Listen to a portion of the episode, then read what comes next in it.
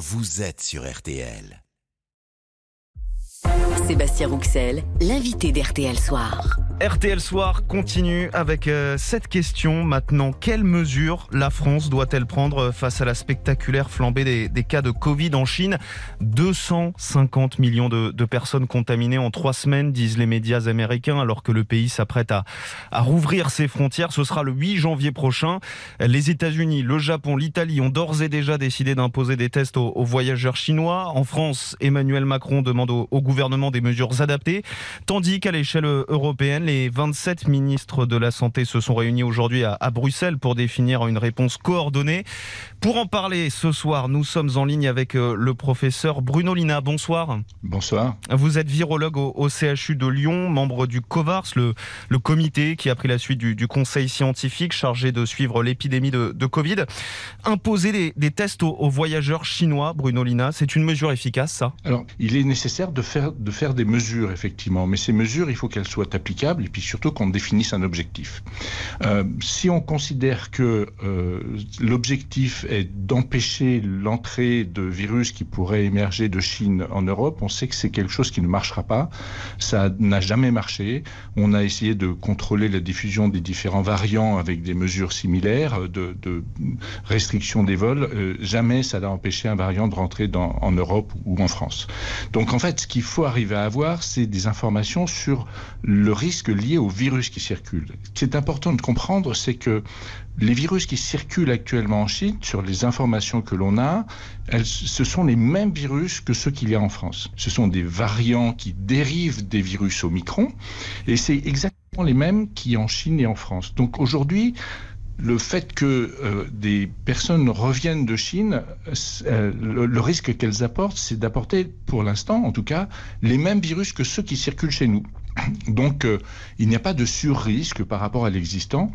En revanche, on a une vraie difficulté qui est que la, la transparence des autorités chinoises sur euh, les virus qui circulent n'est pas parfaite et on a besoin de savoir si dans le contexte de l'épidémie qu'ils ont, est-ce que c'est quelque chose qui risque de générer ou qui a déjà généré des virus différents de ceux qu'il y a chez nous, qui seraient des variants qui auraient pu acquérir des, des facteurs euh, de transmission augmentés par rapport au, virus européen ou des facteurs de pathogénicité augmentés. Donc ce que vous nous dites, on l'a pas. Ce que vous nous dites concrètement Bruno Lina, c'est qu'il y a peut-être un, nouveau variant qui circule déjà en Chine sans que nous, nous soyons au courant. Alors, oui, mais c'est pas le plus probable. Parce que pour qu'un variant apparaisse, il faut qu'il y ait une pression immunitaire. Or, la raison pour laquelle Omicron diffuse si bien actuellement en Chine, c'est qu'il n'y a pas de pression immunitaire, parce que euh, une immense partie de la population chinoise n'est pas du tout immunisée.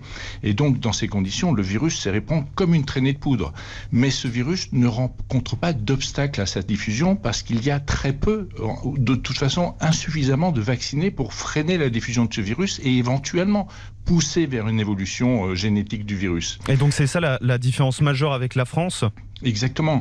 En France, on a euh, aujourd'hui, sur le dernier décompte, 53 millions de Français qui ont reçu au moins trois doses de vaccin. On a une immunité collective qui est de bonne qualité, qui permet d'éviter les formes graves, qui n'empêche pas les infections, mais qui évite les formes graves, euh, surtout si ces rappels vaccinaux sont, euh, sont récents. Et comme les virus qui circulent sont les mêmes partout dans le monde, aujourd'hui, le niveau de protection que l'on a vis-à-vis des virus qui circulent en France est exactement le même que celui qu'on a vis-à-vis des virus qui circule en Chine.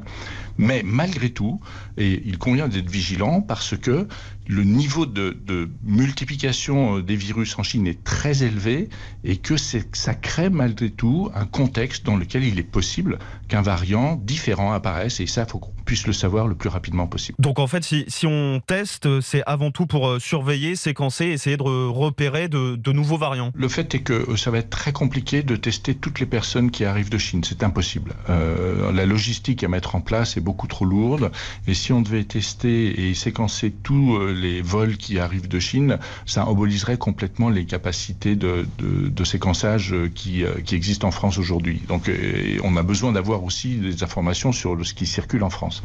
Donc, euh, ce qu'il faut faire, en fait, c'est peut-être essayer de trouver une, façon de, travailler avec les Chinois, soit euh, directement en les convaincant qu'il faut qu'ils continuent à partager les informations, ce qu'ils ont fait pendant très longtemps, et keep peut-être aussi de monter un système qui permette d'avoir une certaine vigilance à l'échelle européenne, par exemple, où euh, lorsque l'on a des personnes qui euh, sont manifestement euh, infectées en arrivant dans les territoires, eh bien qu'il y ait un, des prélèvements qui soient faits et que du séquençage soit fait de façon renforcée pour qu'on puisse avoir une information sur ces virus et qu'on puisse assez rapidement identifier si jamais il y avait des virus qui avaient évolué chez ces personnes qui arrivent de Chine. Et interdire purement et simplement l'entrée sur le territoire des des voyageurs chinois, ça a une utilité, ça C'est assez drastique. Euh, c'est une décision qui ne peut être qu'une décision politique. Euh, il y a eu euh, des politiques d'arrêt complet de, de, certains vols venant de Chine directement. Ça n'a jamais marché. C'était ce que je vous disais, c'est-à-dire qu'il y a toujours des façons de contourner. Les vols directs de Chine seront interdits pour l'Europe, mais ça n'empêchera pas d'avoir des personnes qui viendront par des vols indirects, en passant par, par d'autres pays avec des escales.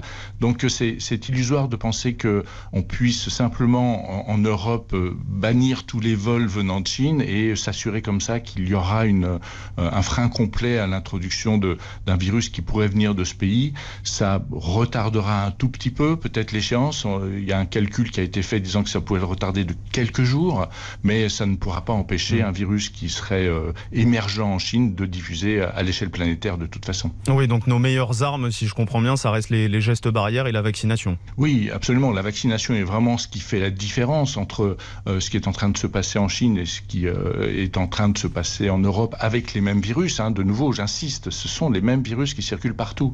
Et on voit bien qu'ils sont à des taux d'incidence qui sont 10, euh, voire 20 fois plus élevés que ce que l'on a en, Europe. Et c'est vraiment la vaccination qui fait la différence. Et effectivement, l'utilisation des gestes barrières est toujours très utile. Là, il faut que tout le monde se fasse revacciner et une piqûre de rappel? Alors la, la, raison pour laquelle il faut se faire revacciner, c'est pas à cause du risque chinois, hein, c'est parce qu'il existe un risque intrinsèque en France aujourd'hui. Je vous rappelle que l'ouverture des vols pour la Chine et de la Chine, c'est prévu à partir du 8 janvier. Donc pour l'instant, il n'y a pas ces vols-là. Euh, on est euh, en train de décroître de l'épidémie de coronavirus en France. Euh, c'est toujours très utile pour les personnes les plus fragiles et ceux vers qui les recommandations vaccinales incitent normalement à faire une dose de rappel. S'il est temps pour eux de le faire, de, le refaire parce que ça permettra de rester protégé encore pendant au moins quatre mois et euh, ça permettrait de passer euh, le, le, problème si jamais il apparaît un problème avec la Chine. Merci Bruno Lina, virologue au, CHU de Lyon et membre du COVARS. Merci d'avoir été l'invité de, de RTL Soir et merci à Frédéric Perruche d'avoir assuré la liaison depuis Lyon. Cette interview est à retrouver sur l'appli RTL. À 18h30. 18h, 19h15. RTL Soir. Sébastien Rouxel. Et le rappel des grands titres de la